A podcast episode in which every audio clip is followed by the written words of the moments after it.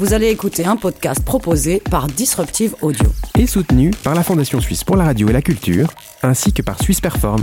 Mais avant, un petit mot sur le sponsoring qui nous permet de rémunérer nos créatrices et créateurs de contenu. En devenant sponsor, vous pourriez remplacer mon message par le vôtre. Cette année, chez Disruptive, 5 nouveaux podcasts débarqueront dans vos oreilles. Ne tardez pas, disruptive.audio slash sponsoring. Eh ouais,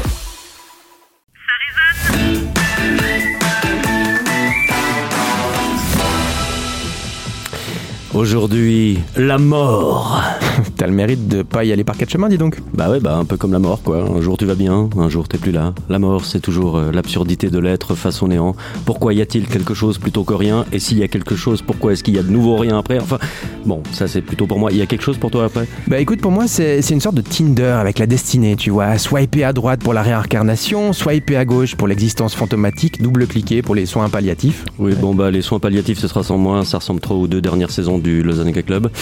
Par contre, euh, il y a quelque chose. euh, J'espère qu'ils ont de la bouffe, genre de la bouffe italienne, t'imagines? Ah oui, oui, oui, mais j'espère que la bouffe est bonne. Ça, ça peut pas être pire que la bouffe d'avion, non, quand même? Oui, bah, ça dépend où tu vas. hein. Au paradis, c'est amatriciana et polpette salsa verde à volonté. Et en enfer, c'est sandwich SNCF. Quoi. Euh, euh, je flippe total, Sébastien. Bon, bah, si vous aussi qui nous écoutez, vous flippez, on recevra Aurélie Young, euh, spécialiste de notre rapport à la mort. J'espère qu'elle rendra tout ça moins absurde, ou en tout cas qu'on se rendra compte qu'on est tous dans le même bateau. Un bateau qui coule, inévitablement, happé par les profondeurs d'une mer froide, inconnue, nappée de solitude. Oui, Sébastien. oui, stop. Euh, T'as encore oublié tes Xanax ou quoi? Bon, bah, restez avec nous, les amis, pour cet épisode où l'amour va de- où la mort va devenir le sujet le plus léger qu'on ait jamais abordé.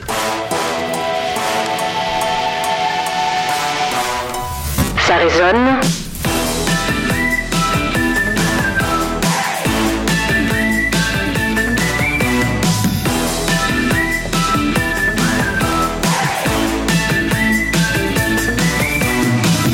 Et cette émission est soutenue par la Fondation Lénards et Michalski. Merci. Avec nous aujourd'hui, Sylvie Makela, Denis Tripalo, Daniel Vuata, Sébastien Dupéret. Nicolas Duméo et un petit nouveau, Frédéric Rebaud, qu'on appellera Fed. Fred, hein Bienvenue dans l'équipe. Fred, pas Fred. Fed. On va t'appeler Fed, Oui. comme la Fed.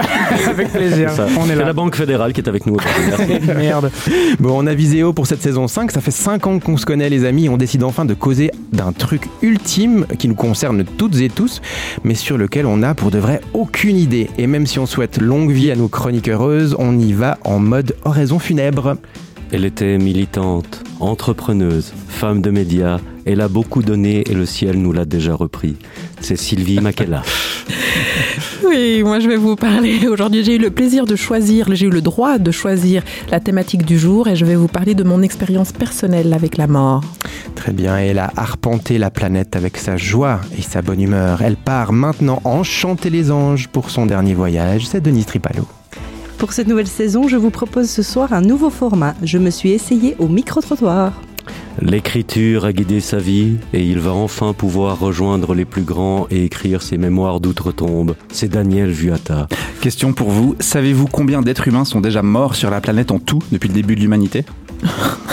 Tu réponde? Non. Ouais. D'après les démographes, c'est une vraie question. Hein. Entre, c'est une grande fourchette. hein. Entre 80 et 117 milliards de personnes sont mortes sur Terre. Bon, moi, je vais vous parler de quelques millions de morts qui n'entrent pas dans ces statistiques parce que ce sont des morts de fiction. Merci Daniel. Et jusqu'à sa mort, il aura tenté de prouver que la vie n'était rien de plus qu'une succession de coïncidences scientifico-quantiques. Et il s'est vu à cause de ça refuser l'entrée du paradis par Saint-Pierre lui-même. C'est Sébastien Dupéret. Oui, bah moi je vais vous parler de ce qu'on laisse derrière soi après la mort et des angoisses que ça peut susciter. Et à peine arrivé, il est parti trop tôt. Fred Rebaud nous manquera beaucoup. La meilleure. Eh oui, moi je vais vous parler des, des rituels et des mécanismes de survie finalement qu'on a mis en place pour survivre à la mort de ceux qu'on aime. Une voyante lui avait prédit le plus grand événement de sa vie dans une centrifugeuse. Sa foi en l'ésotérisme l'a perdu, c'est Nicolas Diméo. Et oui, et figurez-vous que, en fait, moi, je l'ai rencontré la mort et je reviendrai sur notre entretien. Parfait, Oh. bon bah... 5 ans déjà les gars, hein et toutes et tous encore vivants. Tout va bien, vous n'avez pas le souffle court, euh, pas de douleur dans le bras gauche, pas envie de vous ouvrir les veines après cette intro morbide, ça tombe bien. Comme ça nous pouvons enfin lancer l'épisode 1 de la saison 5 de votre podcast qui résonne. Mais pas que Et bonjour, bonjour Aurélie Jung, bienvenue.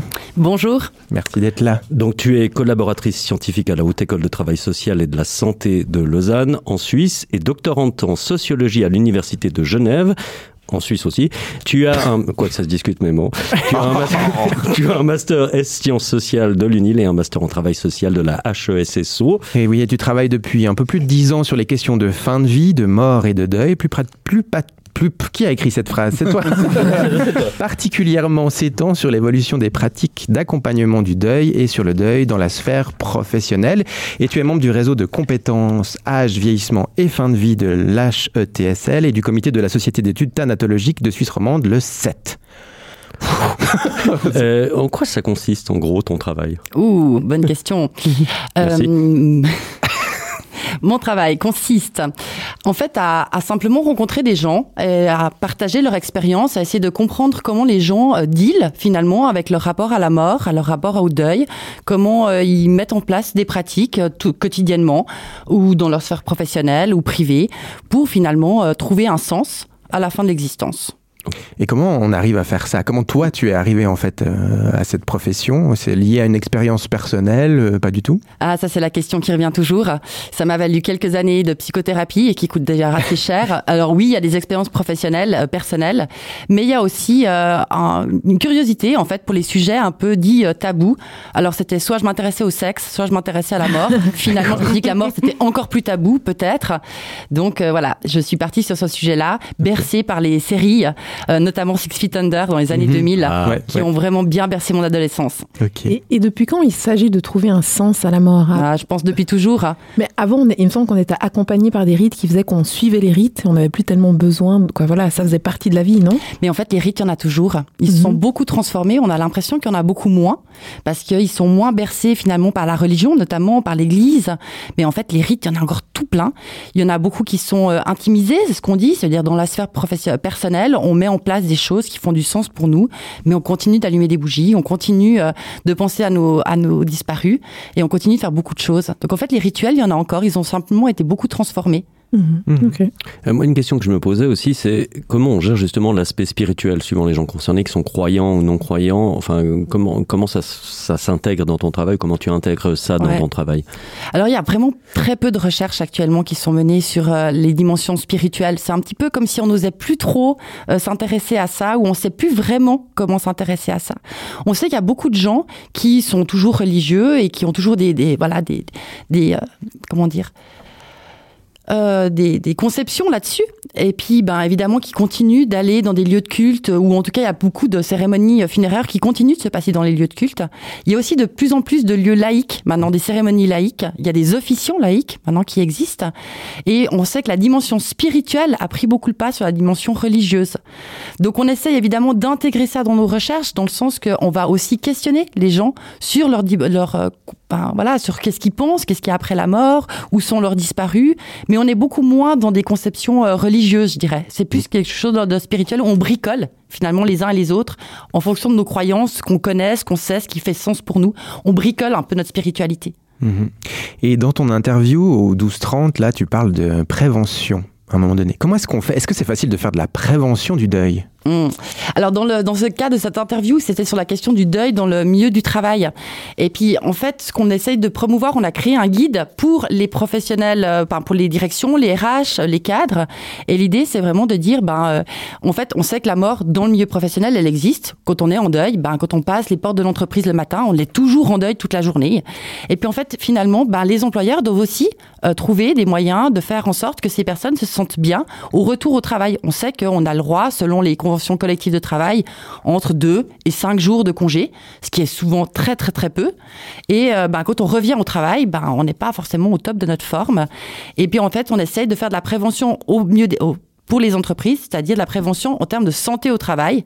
Qu'est-ce qui peut être mis en place? Et puis de penser ça en amont des situations, parce qu'évidemment, dans le moment de la situation de crise, si typiquement il y a un employé qui décède, encore pire sur le lieu du travail, si on n'a pas réfléchi à ça en amont, ben on est complètement, on ne sait pas quoi faire en fait, on fait n'importe ouais. quoi.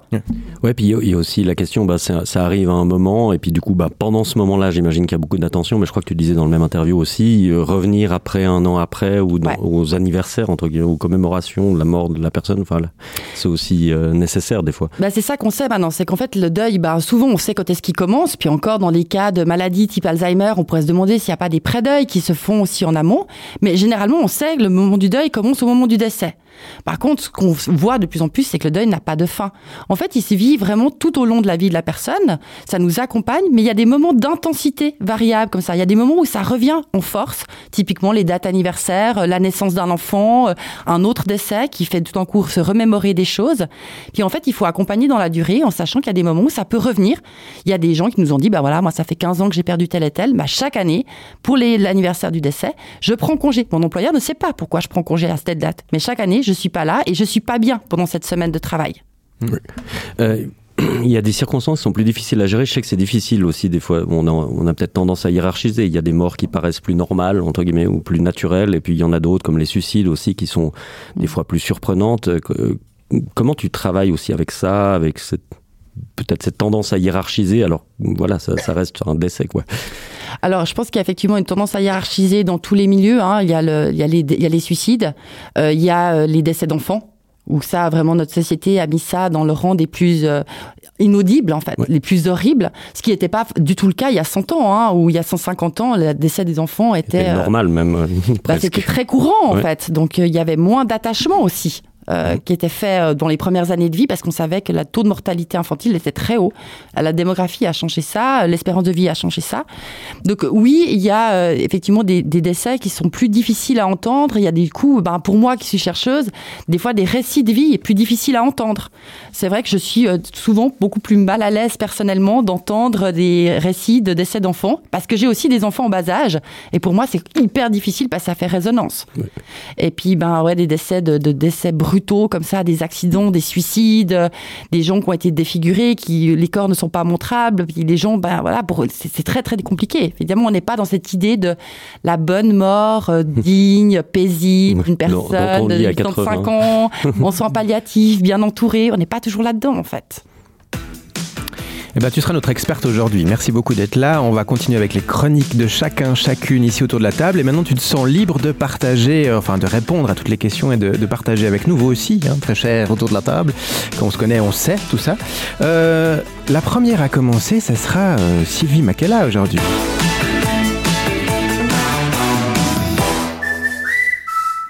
Alors moi, je vais commencer ma chronique par vous poser une question, à savoir est-ce que vous pensez à la mort? Tout le temps, comme ça. Euh, oui. Là tout de suite. Souvent. Fred, toi, tu, tu- toi, euh, Fred, tu penses souvent à la mort dans ta vie? Ouais, sous la douche. Et pourquoi? C'est vrai. C'est un, un- un moment de pensée libre comme ça. euh, Et tu y penses comment? C'est quelque chose qui te fait peur? C'est quelque chose que... Ah ouais, très angoissant. Ah oui, Ouais. ok. Ouais, j'aime pas ça. Euh, moi, je, je, je refoule beaucoup ma propre mort, mais je pense beaucoup à la mort des autres, des, des- mes proches, par exemple, à de mes enfants, etc. C'est un truc auquel je, je pense souvent, ouais, c'est vrai. La mienne, là, je crois que je mets ça dans un petit coin très loin, donc c'est plutôt du déni. Et toi, Aurélie Ah, constamment. et le pire, c'est que je bosse sur la mort et j'ai très peur de la mort personnellement. Mais je pense oui. que j'essaye un petit peu de, de combler, enfin de, de gérer ça en fait. Donc au-delà de ton travail, tu penses vraiment très bien souvent à la sûr, mort bien sûr. Surtout parce que en fait, les gens savent que je bosse là-dessus et du coup, tout le monde vient me raconter Oui. ses histoires, quoi, tout le temps, constamment. J'ai j'ai des audios régulièrement de copains qui perdent le grand-papa, etc. Puis ils viennent tous me raconter leurs histoires. Mais du coup, il y a une sorte- forme de catharsis dans le choix du job euh, pour toi? Ouais, je pense. de, oui, de oui, gérer- sûrement. Comment gérer ça quoi, Oui, oui, ou, je pense ouais. que j'ai besoin d'avoir du contrôle de façon générale dans Ouais. ma vie. Donc le fait de bosser là-dessus, ça me permet d'avoir une espèce de pseudo-contrôle. Je contrôle rien du tout, on est d'accord, mais... Et toi, Denise Euh, je crois pas plus que, plus, que, Plus que ça. ça. Je- J'ai pas l'impression. Ok.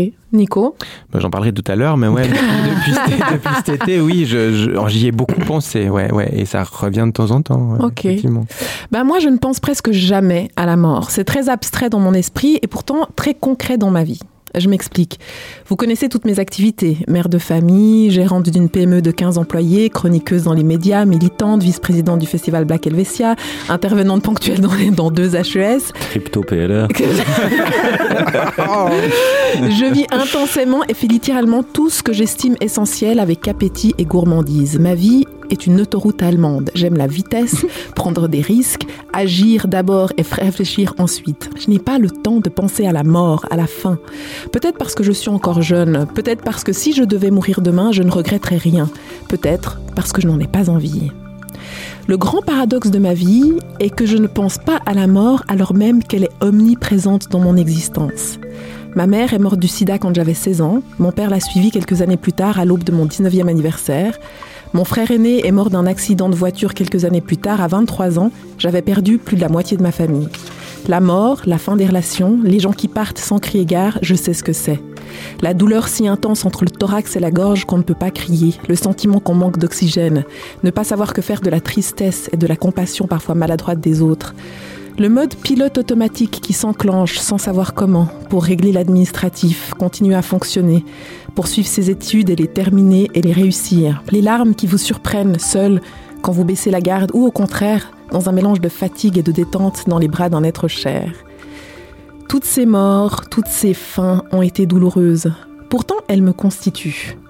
Elles font de moi la femme que je suis, puissante, joyeuse, enthousiaste, distante, parfois détachée, aimant le risque, les relations vraies, profondes, aimant et vivant la vie et les gens avec l'intensité de celles qui savent intimement, mais qui n'y pensent pas, que ça peut finir demain. En préparant cette chronique, je me suis demandé si je n'étais pas un peu prétentieuse de clamer haut et fort ne pas penser à la mort et donc de ne pas en avoir peur. En réalité, ma mort ne me fait pas peur, absolument pas. Par contre, la mort d'un de mes enfants serait un coup vraiment dur à encaisser. Donc, et vous? Vous craignez plus votre mort ou celle d'un être cher ou d'une autre personne? Bon, moi, je suis clairement euh, un égocentrique, donc. euh, il a- non, euh, ouais, non, mais tu parles, tu demandais est-ce qu'on pense à la mort, etc. Mais comme t'es pas venu vers moi, du coup. Oui, parce que tu parles déjà tellement. Même pendant ta chronique, pour envoyer des vannes. Mais ouais, il y a, il y a- bah, j'en parle aussi un peu dans ma chronique, mais il y a ces moments de, de totale conscience aussi, bah, quand quelqu'un de proche meurt, ou là tout d'un coup t'es face à quelque chose d'extrêmement concret, alors que ça l'est pas le reste du temps, je Mhm, trouve. Et mhm. ça l'est vraiment pas pour moi la mort le reste du temps, ça l'est pas maintenant, par exemple, parce qu'on est en train d'en discuter peinard, on est bien, on est en vie, on boit un verre de, Mhm. enfin moi je bois un verre de blanc parce que je, voilà. Je n'en parle pas trop. Je suis mort d'une cirrhose du foie. Mais, mais, euh, le- tout d'un coup, c'est ce contact et ce truc genre ah en fait ça me concerne aussi quoi. Ouais, ouais, ouais, ouais. Mm. J'avais, j'avais lu un petit livre à mes enfants, euh, je sais plus si c'était un truc, un dolto, comme ça, quand ils étaient plus, plus, plus jeunes et qu'ils avaient des questions sur la mort. Et puis, la, la, la personne qui avait écrit ce livre comparait la mort à un grand spectacle. Et qu'en en fait, il y avait plusieurs catégories de personnes. Tu vois de, de quel livre je fais référence? Non, mais je vois tout à fait l'idée du spectacle. que la mort, c'est un grand spectacle, et à ceux qui se sont préparés pour ce spectacle, et quand le, le, le rideau se lève, ben, ils sont contents, parce qu'en fait, ils vont, tac, ils sont prêts. Et il y a ceux qui ne, ne se sont pas préparés, et leur angoisse totale, c'est que le rideau se lève, Mhm. parce qu'ils n'ont pas préparé le, sans vouloir... euh, Ouais, mais c'est ça, mais est-ce que à 40 ans, euh, comme presque, pas tous, non, on va pas dire, mais est-ce que tu t'es préparé à ça Toi déjà? Moi, je pense, mais comme je disais, je pense que je, je sais que ce que la vie est tellement ne tient qu'à un fil. Hmm. Donc, je pense que c'est pas une préparation, mais c'est que je pense que c'est pour ça que j'ai une proportion à vivre chaque minute comme c'était la dernière, je crois. Et ce truc, tu disais très marquant là, de tu, tu, tu regretterais rien, je sais plus comment tu as formulé ça. Mhm. T'as- l'impression d'avoir déjà tout fait. Si tu meurs demain, c'est pas grave, tu le penses vraiment? Ouais, je pense que j'ai Wow. pas, tout fait, mais j'ai l'impression que je, je fais, je fais tout intensément. Donc vraiment, et, et je- et vraiment honnêtement, je me suis dit, mais si demain, Mm. quoi, si je sors d'ici Moi, et ça me que ferait je trop meurs- chier alors. C'est sûr, mais moi aussi. Euh, Bien sûr, pareil. tu meurs évidemment. Mais, mais toi, ça te ferait, ça te... Ah ouais, j'ai l'impression d'avoir encore tellement de trucs à faire. Il faut surtout pas. Enfin, c'est très planifié un peu dans ma vie. Mhm. Et du coup, là, je suis dans la phase où, enfin, il faut que ça tienne encore un bout de temps. Sinon, il y a plein de trucs que j'aurais pas fait. C'est pour plus tard. Mais comme quoi, t'as Euh, repoussé à plus tard. Je sais pas, écrire un livre tout seul, par exemple. J'écris des livres avec d'autres gens. Par... Uh-huh. Non, je planifie beaucoup. Ouais. Mhm. Euh, vivre avec des enfants grands où j'ai de nouveau de la liberté. Tu vois, des trucs comme ça. On va te retrouver la liberté. Donc, euh, non, je serais passé à côté de plein de temps. Mais pourquoi tu l'écris pas maintenant ton livre tout seul J'ai pas le temps. Dépêche-toi. Dépêche, on sait jamais. Non, c'était des exemples. demain, mais alors fini. moi, c'est- ouais, je sais pas, quelqu'un d'autre pense comme Sylvie. euh, si vous, si quelqu'un. si- Ah non, moi si je pense comme toi, Fred. je comme, comme, comme toi, Daniel. De Fred. Pareil, ouais, exactement. Ah, moi, je pourrais pas à mourir faire. demain. Ouais. Bon, t'es juste plus âgé que nous aussi, du coup, Sylvie. C'était ça la différence. Ah, Non, mais à part ça, T'as moi, l'Alzheimer depuis un moment, donc on s'est tous préparés à. non, mais typiquement l'exemple du livre ou d'autres choses. Pour moi, si tout d'un coup je me dis j'ai envie d'écrire un livre, justement, je vais pas attendre euh, euh, dans dix ans. Eh, Parce bam, que justement, est-ce que je sais pas Non, mais tu t'as raison, il faut tu peux pas tout faire, les tout. choses à fond. Tout, tout, tout, tout faire. Mais Il y a trop de choses à découvrir. Alors, mais peut-être qu'il y a, évidemment, il y a peut-être des choses que je ferai dans 10 ans que je, ne Mm. peux pas, que je ne peux pas ou que je n'ai pas l'opportunité de faire aujourd'hui. Mais si ça se passe, tant mieux. Si ça se Mhm. passe pas, ce sera Bah, c'est assez parce beau. que j'en ai fait d'autres maintenant, quoi. Denise a quelque chose à dire. Ah oui, moi je voulais aussi dire. Alors moi, je je regarderai pas ma mort avant celle des autres. Par contre, euh, quand toi tu meurs, les autres ils restent, et c'est pour ceux qui restent que c'est difficile. Et ça, j'aimerais pas euh, laisser comme héritage aux gens autour de moi, des très proches, hein, on est d'accord. Ouais. ouais Dans ouais. ce sens. Bah, toi, Bah, tu- moi, toi, j'ai tu aussi- gères ça au quotidien un peu, Aurélie. Bah, en fait, pour répondre à la question. Ce qui reste après, quoi. Ouais, c'est ceux qui restent, en fait. On sait que c'est Ouais. difficile pour ceux qui C'est plus restent. dur. Et puis, pour moi, je pense que ça me renvoie à ça, ma propre mort. Ça me renvoie au fait de laisser les autres et laisser notamment mes enfants qui sont encore jeunes. Donc, je pense que ce qui me fait peur actuellement dans ma propre mort, c'est de laisser les autres et de savoir ce qu'ils vont traverser en étant euh, plus ou moins bien entourés. Mhm. Ouais, ouais. C'est ça qui fait peur. Et Oui. moi, quand je pense à mes Même si on enfants, quand, je pense, voir. quand je pense à mes enfants et je me dis, bah tiens, si je mourais demain, bon, ils ont 12 et 14 ans, et euh, Hippolyte, il est à 2 ans de quand moi j'ai perdu ma Ouais. mère. Ouais, tu connais. en Et, fait. et je- et en fait, je me dis, mais oui, ce sera dur, mais en même temps, ça Mhm. va faire de lui un homme qui ne serait pas si je suis encore avec lui. C'est beau. Hmm. On va suivre tout de suite euh, plaisir. suivant cette discussion. Alors, euh, bon, on- on- t'as de la chance, Frédéric. Fred, pardon, vais t'appeler Fred. Là là C'est ta mère qui t'appelle comme ça. Sacrilège. Ouais. ouais. Euh, avant qu'on commence avec toi, euh, c'est le petit nouveau, vous avez des questions à lui poser. Ah waouh. On sait rien sur lui. T'as où les vignes Il n'y a, y a pas de vigne euh, dans le, dans le nord vaudois, comme ça, béton par là-bas. Ah ouais, non, Ouais. non, c'est du vin de merde, Pas il y a trop- des vignes. Non, il y, a- Ah, y a- mais- y a des vaches et y a- ouais, mais non. Il n'y a pas de soleil. Non, non, il y a des pasteurs. Mais tu viens d'où? Ouais, Exactement. Et tu as quel âge Ouais, déjà t'as quel ça âge, Ok, ok, alors euh, j'ai j'ai 30 ans, je viens d'avoir 30 ans Oh là là, euh, le mois dernier, jeune. donc euh, ouais, je suis officiellement de, de votre côté du bateau là. Oui. Euh, je viens de, enfin ma famille est moitié vaudoise et puis du côté de ma mère c'est plus suisse-allemand. Ok. C'est la, la partie renier de la famille comme ça. Très Et bien. puis, il faut savoir que ça, trapasse ça résonne est à la pointe de la technologie, donc j'aimerais que tu nous expliques comment t'es arrivé jusqu'ici. Pas- euh, grâce aux 24 heures Waouh et à mon ami et à mon ami Émilie, voilà que je remercie. Qui était en retard. exact. Très bien. Eh bien, écoute, on te dit merde hein, pour cette chronique. Merci. Fred Rebaud.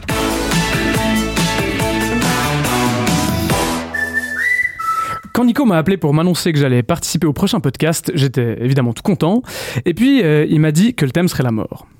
Et à ce moment-là, euh, il y a deux choses dont il se rendait pas compte. La première, c'est qu'il va être obligé de me garder pour les prochains épisodes, parce que c'est un peu comme si tu présentes ta copine à tes parents à un enterrement. si tu la largues deux semaines après, ça fait un peu mauvaise façon. T'avais pas dit que t'avais prévu un truc humoristique, toi, non? Ah non, non, t'inquiète, c'était juste pour m'intégrer un petit peu, mais euh, maintenant je vais passer aux histoires euh, un petit peu moins joyeuses. Parce que la deuxième chose dont t'étais pas au courant, Nico, c'est que ce thème est en fait très actuel pour moi, parce qu'il y a à peine deux mois, j'ai perdu un pote. Un des meilleurs potes que j'ai jamais eu, il s'appelait Alex. Il était berger, il avait le même âge que moi, à peu de choses près. Alors, euh, je vais pas vous faire sa biographie, mais c'était pas possible de parler de, de mort sans mentionner son nom, euh, parce que c'est encore tellement présent dans ma tête et dans mon cœur. Et je pense que la raison pour laquelle je peux en parler comme ça maintenant, euh, si peu de temps après sa disparition soudaine, c'est probablement euh, grâce aux moments de communion qui ont suivi cet événement. Tu veux dire quoi quand tu parles de communion? Ça évoque quelque chose de, de religieux, en fait? Religieux, je sais pas. Euh, spirituel, c'est sûr. Quand on a appris sa mort, euh, avec mes amis, on est allé le voir dans ce qui s'appelle une chambre ardente. Alors, euh, outre le fait que le choix du nom est un peu questionnable, j'ai vécu l'expérience la plus intense de toute ma vie, probablement. On était là, une bonne quinzaine d'amis, à chialer nos races devant le corps de- sans vie de notre pote, tous ensemble, et pourtant chacun, chacune, seul dans sa tête et dans son cœur, avec l'absurdité de ce qu'on était en train de regarder.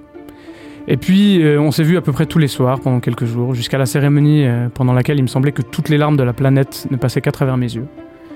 Et en même temps, j'avais des moments de calme et de détente incroyables, euh, juste après des sanglots incontrôlables, comme s'il y avait plus moyen de ressentir la moindre émotion, que- comme une anesthésie en fait. Mais tu avais l'air de dire que ce moment t'avait aidé un peu. De quelle manière? Ben, après la cérémonie, on est tous allés manger chez la famille de notre ami. Et on a vécu un de ces fameux moments, moments conviviaux post-traumatiques. Euh, ces moments dans lesquels tout le monde s'aime, dans lesquels plus rien n'a d'importance. Et je trouve dingue à quel point ces moments sont importants et nous permettent de passer un cap ensemble. Et je peux pas m'empêcher d'être impressionné par tout ce que les humains ont créé pour survivre à la mort des autres. Euh, je pense à une anecdote d'un voyage au Maroc l'année dernière où j'avais été invité à une cérémonie funéraire par la personne chez qui je résidais dans un petit village du Sahara. Euh, femmes et hommes séparés par des paravents, directement dans la rue devant la maison de la famille, on avait partagé le thé et le couscous, en écoutant des chants religieux, assis directement sur la terre battue, dans une ambiance super joviale. Euh, ou alors cette cérémonie funéraire du nord du Vietnam qui consiste à déterrer, nettoyer, puis réenterrer les os des défunts 4 ans après leur mort. Euh, tout ça pour leur permettre, pour permettre à leurs âmes d'accéder à l'au-delà et aux vivants de garder un lien avec les morts. Alors voilà, avant d'enterrer mon père en 2015, mais je vous rassure, c'est une histoire triste pour un prochain épisode, j'avais beaucoup de peine avec les enterrements et depuis, je pense que je pourrais plus faire sans. Et alors voilà, arrivé là, moi j'ai une question à poser euh, en particulier à notre invité. Est-ce que tu sais du coup pourquoi nos cérémonies elles ressemblent à, à ce qu'on a aujourd'hui? Euh, Moi j'ai eu l'impression en faisant quelques petites recherches qu'en comparaison avec d'autres cultures ou avec d'autres récits, euh, elles paraissent parfois super lourdes et super tristes. En fait, elles n'ont pas toujours été comme ça. Et en même temps, euh, elles n'ont pas tant changé que ça. C'est-à-dire que elles ont, les cérémonies comme on a aujourd'hui, elles sont, euh, elles sont très empreintes encore de tout ce qui est religieux. En fait, souvent, elles sont dans des espaces religieux. Euh, Il y a une espèce de déroulé comme ça qui est fait où on sait un petit peu l'entrée du corps, la famille qui s'assoit devant, on finit par les honneurs pour sortir. Et puis en fait, on sait que le moment où les gens se lâchent, c'est après. C'est souvent en dehors de ces cérémonies qui sont instituées et finalement qui font partie de l'institution. Et puis, ce que tu dis, euh, euh, ça résonne euh, dans le sens que, Mais pas que. mais pas que. Euh, mais ça résonne dans le sens qu'est-ce qui est mis en place quand c'est des potes qui perdent des potes. Et Hmm. souvent, euh, c'est là où il y a beaucoup de cérémonies qui se font en dehors de ces lieux institués. Euh, il y a des recherches qui ont été faites là-dessus sur euh, qu'est-ce qui se passe quand c'est des jeunes qui perdent un autre pote jeune, qui se retrouvent finalement euh, à boire des verres euh, autour d'un feu dans la forêt pendant deux jours, à taper la bière contre le cercueil ou contre l'urne pendant la cérémonie, avec toujours un petit peu ce côté, euh, on aimerait faire quelque chose parce qu'il faut que ça nous ressemble à nous et notre bande de potes. Puis en même temps, il y a la famille qui est en face, qui elle a besoin d'avoir peut-être quelque chose de plus sérieux, qui est une autre génération, etc. Et puis il y a un peu ces deux mondes qui se confrontent, qui se tiennent tous à carreau pendant la cérémonie euh, instituée. Puis après, souvent, bah, c'est dans ces moments de convivialité, on a besoin en fait d'être ensemble après euh, après les enterrements pour se retrouver. Ce qui a beaucoup changé, c'est qu'avant les enterrements, euh, c'était quelque chose qui rassemblait des villages entiers. On- il y avait des, vraiment des cortèges. En fait, il y avait des cortèges funéraires, des co- cortèges funèbres avec les chars de deuil qui, enfin voilà, qui traversaient les villages. Et en fait, ça, c'est quelque chose qui a été vraiment perdu euh, au 19e, 20e siècle sous l'effet de l'urbanisation. Parce qu'en fait, c'était plus possible de bloquer des villes, euh, bloquer des, des axes, euh, voilà, euh, routiers, en fait, pour faire ce genre de choses. Donc, il y a eu de moins en moins de, de, de personnes présentes et surtout de, on pouvait plus arrêter la société comme on l'arrête maintenant. C'est aussi l'effet finalement de, bah voilà, de la mondialisation, de. Euh, ensuite, après, pour des questions de, de voilà, d'hygiène, etc., on a enlevé aussi euh, beaucoup de cimetières des centres des villes. On a, on a déplacé les corps en dehors des villes pour des questions d'insalubrité. On sait très bien, euh, bah, à Paris, à Rome, enfin dans toutes ces vieilles, ces grandes villes, les, corps ont été extraits des grandes villes pour les mettre à, d'autres places. Il y, a, il y a un truc aussi, c'est que j'ai l'impression que tous ces rites, en fait, ils partent presque d'une forme de normalisation de la mort, surtout aussi à notre époque, de dire oui, ça fait partie du machin. Et en même temps, il y a Ça fait une- partie de la vie. Ça fait partie de la vie, ça fait partie de la société, de notre vie, etc.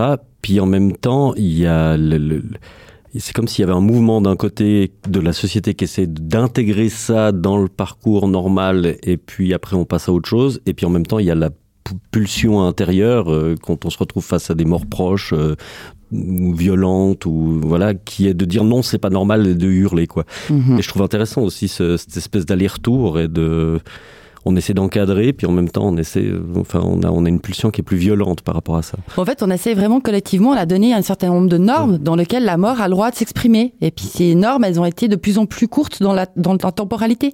Si on prend, euh, ben voilà, 20e siècle, il y avait encore, ça a commencé à partir, mais euh, il y avait encore les habits de deuil. Je sais pas si vous avez euh, déjà vu ces photos de ces brassards noirs. euh, Il y en a maintenant, ça revient des fois, typiquement dans les équipes sportives, quand il y a un décès, etc. Mais euh, voilà, on s'habillait en noir, puis il y avait vraiment pendant, selon qui on avait perdu. Alors c'était uniquement des proches de la famille, hein, c'était pas les potes, les voisins, etc. Ça, ça rentrait pas en ligne de compte. Mais on devait s'habiller avec des habits spécifiques pendant un certain temps, et puis après, au bout d'un certain temps, on passait en demi-deuil. Donc les femmes avaient le droit de passer du noir au violet. Et puis en fait, il y avait une mode. Vraiment, il y avait des magasins qui avaient développé une mode où en fait, ils fournissaient des habits de deuil dans les 24 heures aux personnes endeuillées. Et euh, vraiment, euh, il y avait des annonces de typiquement dans les profit, archives. hein. Vraiment pas de petit profit. Ah bah non, il y avait il y avait les bas en soie de deuil, enfin tout devait être fait. Évidemment que les, les femmes devaient être en deuil plus longtemps parce qu'il y avait vraiment aussi euh, une façon de comment dire de gérer le corps de la femme Mm. euh, via le deuil euh, et via le veuvage en fait. Daniel. Mais, ouais, mais c'était une remarque sur ce que disait Fred aussi sur euh, le côté plus lourd. Parfois, on a l'impression dans nos, euh, notre société, c'est peut-être ça que tu essayais de dire sur le côté euh, chez nous, c'est ah, c'est assez pesant. quoi. C'est vrai ou pas qu'il y a des cultures dans lesquelles il y a plus de fêtes ou c'est plus Mhm. léger? Ça, c'est c'est- c'est Ouais. pas faux, non? Il y a quand même ces trucs euh, Oui. chrétiens, on va dire, au sens large, Oui. qui fait que c'est assez douloureux et lourd. quoi. Oui, euh, évidemment, mais là il faut sortir d'Europe. Hein. Mm. C'est pas vraiment chez nous qu'on va trouver euh, des choses euh, très festives. Mais ça existe. Mais ça existe. Il y a d'autres, il y a évidemment d'autres cultures où ils font des choses beaucoup plus festives. Et dans les nouveaux rites, etc., tu vois réapparaître des choses, des, des gens qui veulent que ça soit plus orienté sur de la fête ou que ça soit plus orienté sur autre chose? Il y a notamment des, des, des enterrements qu'on voit maintenant euh, où la personne qui est décédée ou les proches demandent par exemple que les gens ne viennent surtout pas habillés en noir, Mm. mais tous en couleur. Ok. Euh, où il y a des, ben, la musique par exemple a beaucoup changé. On avait un peu l'idée de l'orgue, les musiques religieuses, etc. Maintenant on peut passer. euh, Alléluia. les- ouais. Voilà. Maintenant il y a du Goldman. Euh, Il y a du Goldman, exactement. Il y a Oh, aussi d'autres choses. À l'enterrement mais- de mon pote, il y avait du Joule dans la Voilà. Ouais, ouais. Mais et, et par rapport à ça, par rapport à la fête, donc moi j'ai j'ai- j'ai grandi euh, en Suisse, mais je suis d'origine congolaise et les deuils c'est toujours il y a le deuil où on pleure et un mois après il y a euh, on, on, on panza comment, dire on, on, on dé- défait le deuil et là c'est la grande fête Mhm. la grande fête tout le monde euh, tout le monde boit mange etc et je pense qu'il y a aussi une notion que les, les morts restent avec nous Mhm. donc en fait, c'est pas, euh, on parlait tout à l'heure, mais euh, la, la- la séparation, les gens qui restent, qui partent, les morts sont là et on convoque nos morts et ils sont avec nous, euh, ils nous accompagnent. Donc il y a aussi quelque chose, je pense que pour, pour moi, il y a, il y a une relation avec la mort qui n'est en réalité pas une fin. Il y a autre chose. Moi, je convoque encore mon père, ma mère, euh, euh, quand, quand j'ai besoin d'eux. C'est très juste. En fait, euh, on a une euh, aujourd'hui l'idée un petit peu dans nos sociétés euh, comme ça, Europe, euh, où euh, en fait, à partir du moment où il y a eu l'enterrement, on est séparés. Puis en fait, on doit le deuil, c'est l'idée qu'on doit apprendre à se séparer de nos morts. Ça, c'est vraiment les, les, les perspectives très psycho comme ça euh, du deuil, avec les étapes, le processus, le travail de deuil, euh, enfin. La colère, le- hyper normatif avec des injonctions finalement à réussir son deuil. Mhm. Comme on doit réussir son travail, Ouais. on doit tout réussir. Puis en fait, il y a d'autres perspectives qui sont plus anthropologiques justement qui interrogent ça en disant mais en fait euh, ben c'est pas si facile déjà premièrement. Et puis euh, en fait on continue toujours d'avoir des liens avec nos morts. Et puis en fait finalement le deuil individuellement, c'est aussi trouver un moyen de continuer ces liens dans le temps, mais de façon à ce que ça prenne pas non plus toute la place. Donc c'est ça, cet équilibre à trouver entre le fait d'avoir nos morts présents, mais en même temps euh, pouvoir continuer à vivre. Et il y a des il y a des cultures euh, où effectivement ils convoquent leurs morts. On, on a par exemple là, bah, ça va être d'actualité dans, dans très peu de temps. On a cette fête des morts au Mexique où on a tous vu déjà des images. Bah voilà, on fait la fête, on se costume, on met des fleurs partout, on met des hôtels dans la rue, on danse, on chante, on boit. Et en fait, l'idée c'est vraiment que les morts reviennent un peu à la vie pendant le 1er et le 2 novembre chaque année à la Toussaint. Et en fait, on, ils reparticipent à la vie de la société. Bravo Fred Oh, merci. Bonne première. Ah ouais, super, hein, bravo. Voilà. Bien Tu joué. reviens quand tu veux. Enfin, si t'as envie. T'as pas le choix, j'ai déjà eu 4 heures une fois. euh. bon, on passe à Nico? Oui, on passe à Nico? On passe à toi?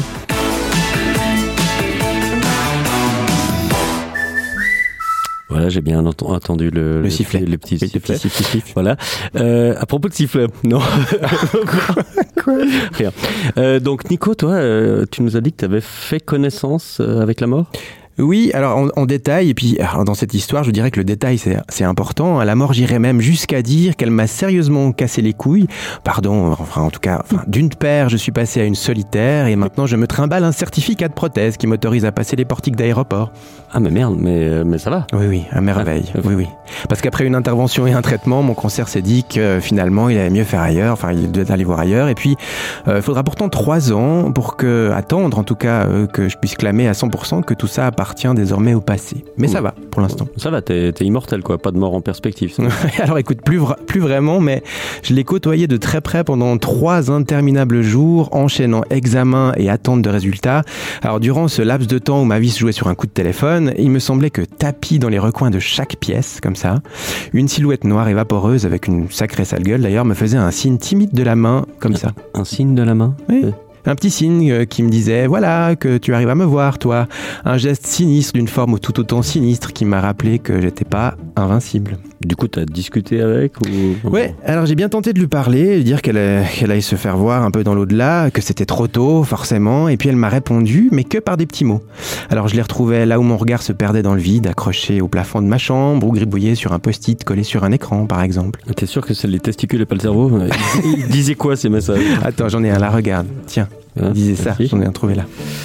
Hein Il faut lire sur le, il faut lire le papier. Joue pas au con, regarde mieux. Ouais, plutôt familière avec moi la mort, non? Ouais, et t'as fait quoi du coup? Eh ben la seule chose qu'on peut faire quand on la rencontre, je l'ai écoutée. J'ai regardé. Longuement même, par exemple les feuilles se balancer dans les arbres, simplement levant la tête, tu te rends compte, hein, si on, m'avait dit plus tôt. J'ai scruté le balai incessant du bruit, des ombres, des lumières de la ville, euh, la factrice qui fonce entre les immeubles sur son vélomoteur. J'ai profité de chaque rire qui éclate les samedis soirs en provenance des cafés, de la tranquillité des prés, de la force de la forêt. J'ai ri devant mon chat qui avait pris du poids, un peu comme moi. Euh, je me suis laissé envahir par la pluie, par la senteur des orages d'été. J'ai lu de la poésie. J'ai tenté de supporter des gens qui mangent du popcorn au cinéma. J'ai bien dit tenter. hein. Je déteste toujours autant. Bon, ah, j'ai joué du piano, mal, mais avec plaisir. J'ai écouté les chiens du concierge aboyer, enfin en chœur avec les autres chiens de l'immeuble, euh, les voisins faire l'amour. J'ai serré mes amis dans mes bras, plus fort et plus longtemps que d'habitude. Les amis, enfin, disait Simone Veil, c'est comme une œuvre d'art. Ils valent par leur seule présence. Ça, j'ai remarqué aussi. J'ai contemplé mon conjoint dormir dans la lumière timide du matin. J'ai arrêté de râler sur les retards de bus, de train, de mail, de paiement, d'ascenseur. Parce que quand on passe son temps à le prendre, à le contempler, sans croire qu'on le perd, eh bien, on comprend une toute nouvelle chose. Quoi donc? Eh bien que si le diable se cache dans les détails, comme on dit, la vie aussi. Alors, j'étais obligé de parler de ça, des petits détails. hein. Aurélie, j'essaye de me rappeler de tout ça. hein. Mais ah, de cette admiration que j'avais devant les petites choses, j'ai l'impression d'être un peu Amélie Poulain de temps en temps. Mais euh, je crois que j'oublie, tu vois? Et est-ce que c'est une réaction commune à ceux qui sont confrontés à la mort comme ça, de, de, de voir toutes ces petites choses qu'on peut perdre? Et puis pourquoi, en fait? Et pourquoi ça disparaît, ça revient? Moi, j'ai pas eu beaucoup l'occasion, en fait, de parler avec des personnes qui, comme toi, ont eu cette expérience-là. J'ai plutôt parlé avec des proches qui ont accompagné des gens dans cette expérience-là. Mais en fait, aussi, en tant que personne en deuil, ou en- potentiellement qui pourraient être en deuil, ils vivent aussi le même processus. En fait, les proches, et sûrement que tes proches ont aussi vécu un petit peu ces, voilà, en se disant, ben, en fait, il pourrait vraiment lui arriver quelque chose de sévère, et du coup, eux aussi, en fait, font ce processus de dire, ah, ben, il faut profiter pendant qu'il est là, ou euh, il faut profiter euh, de lui, euh, ben voilà, maintenant, il faut pas attendre, on va boire un café maintenant, on remet pas une semaine après. Mhm. Donc, en fait, les- il n'y a pas que la personne à qui, qui se retrouve tout d'un coup avec euh, cette, euh, cette image de faux, comme ça, comme tu dis, de la mort avec la faux ouais. en face de soi. Mais en fait, pour les proches, ça fait un peu cette même effet. En fait, on Mhm. se retrouve euh, dans un espèce de monde parallèle. Il- souvent, les gens ils disent, bah, j'étais un peu dans un espèce de coton, comme ça, euh, dans la ouate, un petit peu. Ouais, euh, J'avais l'impression que les bruits arrivaient, mais assourdis. En Mhm. fait, on est dans un espèce de monde parallèle. Donc, en fait, c'est plutôt des, des, des réactions comme ça que j'ai entendues. Ouais. Et puis que, ben, finalement, dès que ce, le risque entre guillemets, enfin, voilà, S'estompe un peu, ouais. ben en fait toutes les couleurs reviennent encore plus vives parce qu'il y a eu un peu cette bulle pendant un moment. C'est pour ça que ça m'a fait réagir, Sylvie, aussi sur ton, sur ton mot. C'est que moi, je pensais comme toi avant. Mhm. Euh, j'ai pas peur de la mort, machin. Et je vous assure, je vous, je vous promets que je voyais un truc dans les coins. C'est vraiment ça. Elle est là, comme ça, elle dit, eh, ouh, je vais te, tu vois, je vais te... ouais, bon, finalement pas, heureusement, elle, s'est- elle est partie. Mais je me demande si, ouais, il y a une méga évolution comme ça. Mais on perd ça, non? Enfin, c'est, enfin, moi, j'ai l'impression de perdre, euh, j'étais avec Sébastien, je me rappelle, on, on- on buvait des cafés, hein. Tu, me- tu m'envoyais des saloperies pour me faire oublier tout ça, Oui. c'était bien. et je regardais les trucs que j'ai jamais vu, j'ai jamais regardé avant, alors que c'est là, tout le temps. Mhm. Et je trouve ça fou. Est-ce que vous regardez les petites choses comme ça ou, ou pas? Des petits, des petits détails de la vie. Denise, toi, t'es très oui, moi j'adore les petits ouais. détails de, de la vie. Je trouve que c'est ça qui est important en fait, parce que en fait, depuis assez longtemps, je sais que on sait pas le temps qui reste. Et la seule chose qu'on sait dans la vie, c'est qu'un jour on va mourir. Alors je, je compte pas le faire euh, bientôt ni dans les prochaines C'est années. des rumeurs, non C'est- Non, je crois pas. non. Je suis désolée. mais je- Moi pas, en Non. tout cas. Vous peut-être, mais... Donc, moi, je suis vraiment à profiter à fond et puis de, de remarquer des petites choses qu'on oublie assez facilement, effectivement. Mais toi, Nico, tu dis que tu aurais voulu garder cet état un peu de. de Ben, dis- qui s'est passé pendant ces trois jours. Enfin, En fait, pas l'état de peur parce que non, était mais, quand même. mais de réaliser euh, que tout ce qui est vraiment important, c'est ces petites choses et puis tes poches et tout. oui. Ça, on le perd et on revient dans la routine et tout ça. On revient assez vite dans la routine. Je pense que j'ai quand même un petit peu gardé des trucs. Est-ce que tu as changé des grandes choses? Parce que moi, pour l'expérience que Ouais. j'ai aussi d'avoir des amis, notamment qui ont eu des cancers, et puis après, des fois, il y a des gros changements de vie. Oui, oui, c'est en en rémission et du coup, tu changes des grandes choses. C'est un truc courant aussi ou pas? Oui, alors c'est souvent un truc qui se passe. note- si on a une maladie euh, et aussi si on a perdu quelqu'un de proche, il y a énormément de remises en question après qui suivent, des fois très rapidement, des fois plusieurs mois après, notamment au niveau professionnel. Il y a beaucoup de changements euh, de voilà de profession et de et de poste après un deuil ou après une expérience comme ça de maladie. On l'explique, ouais. Tu l'expliques comment du- d'un point de vue euh, de les études que tu fais? Il y a vraiment, en fait, de, tout d'un coup, c'est une remise en question avec un- un- un- une volonté, en fait, de redonner du sens. Parce Ouais. qu'en fait, on prend conscience, souvent, on prend conscience de notre propre mort par la mort des autres. Et puis, en fait, quand on est confronté à ça, tout d'un coup, on se dit, OK, mais pour moi, en fait, puis est-ce que ça me va si ça devait m'arriver demain Mm. Parce que finalement, c'est ça, il y a, il y a- il y a toujours cette histoire de résonance, en fait, chez l'autre. Et bien évidemment que du coup, on se pose des questions sur soi quand on est confronté à, à quelque chose de notre entourage. Sylvie Moi, j'aimerais euh, peut-être un petit peu euh, changer de, de perspective parce que si j'ai, quand j'ai choisi ce, ce cette thématique autour de la mort, Mhm. il y avait une discussion qu'on avait eue notamment avec Sébastien autour de des, des, des, des, hum, des gens qui souffrent et qui sont vieux mais qui restent en vie. Et qu'il y avait vraiment cette question de est-ce que il vaut mieux euh, euh, vivre longtemps en mauvaise santé ou vivre euh, moins de temps mais en bonne santé. Il y avait toute la question autour notamment du, du- quand il y a eu le Covid et des personnes âgées qui, qui, qui, euh, qu'on, qu'on voulait absolument protéger euh, de la fin de vie. Et, et pour moi, c'est une question essentielle. Je ne sais pas si toi, est-ce que tu te positionnes par rapport à ça? Est-ce que c'est quelque chose qui, te, qui t'interroge? Comment? Alors, ben, j'ai eu l'occasion parce qu'il y a, y a aussi beaucoup de mes collègues qui sont intéressés à la question notamment du suicide assisté. Mhm, Et puis c'est vrai qu'en plus c'est un débat d'actualité. Je sais pas si vous avez suivi en France, il y a vraiment eu une convention citoyenne pour se poser la question de est-ce qu'on a le droit finalement à recourir à l'euthanasie, au suicide Mhm. assisté, parce qu'en France c'est pas possible. Donc les gens viennent en Suisse, viennent en Belgique, et puis ben il y a les soins palliatifs. Puis c'est aussi un peu des fois euh, pas des guéguerres, hein, mais c'est aussi des, des positions très différentes. Oui. Et puis finalement ça pose un certain nombre de, de questions éthiques, mais aussi de quelle société on veut finalement. Mhm. Euh, on est très individualiste. euh, toute notre vie, on peut faire un certain nombre de choix.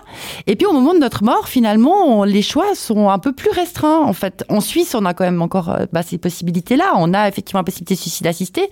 Pour autant qu'on a une capacité de discernement, euh, ça réduit aussi les choses. Pour autant qu'on soit majeur, par exemple, ce qui n'est pas le cas en Belgique. En Belgique, il faut avoir 14 ans. Donc il y a, il y a un certain nombre de choses qui sont assez restreintes. Et puis ben, les places en soins palliatifs, notamment, il n'y en a pas de façon démesurée. Hein. Même en Suisse, où on en a quand même pas mal, ben, il n'y en a pas pour tout le monde, en fait. Mais, mais puis très concrètement, il y a aussi le coût.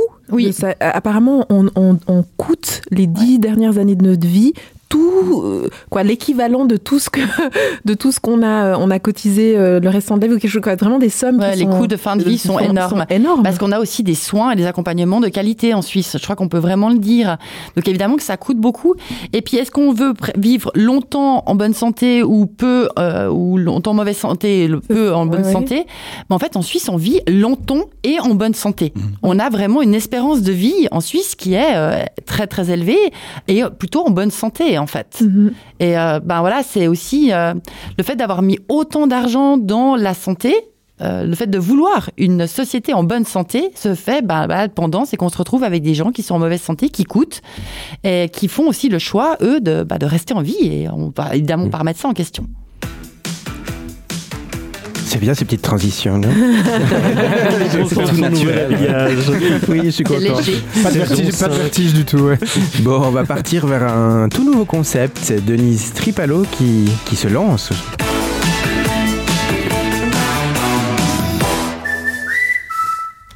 Donc Denise, pour cette saison, tu as envie de nous proposer un tout nouveau format. C'est quoi?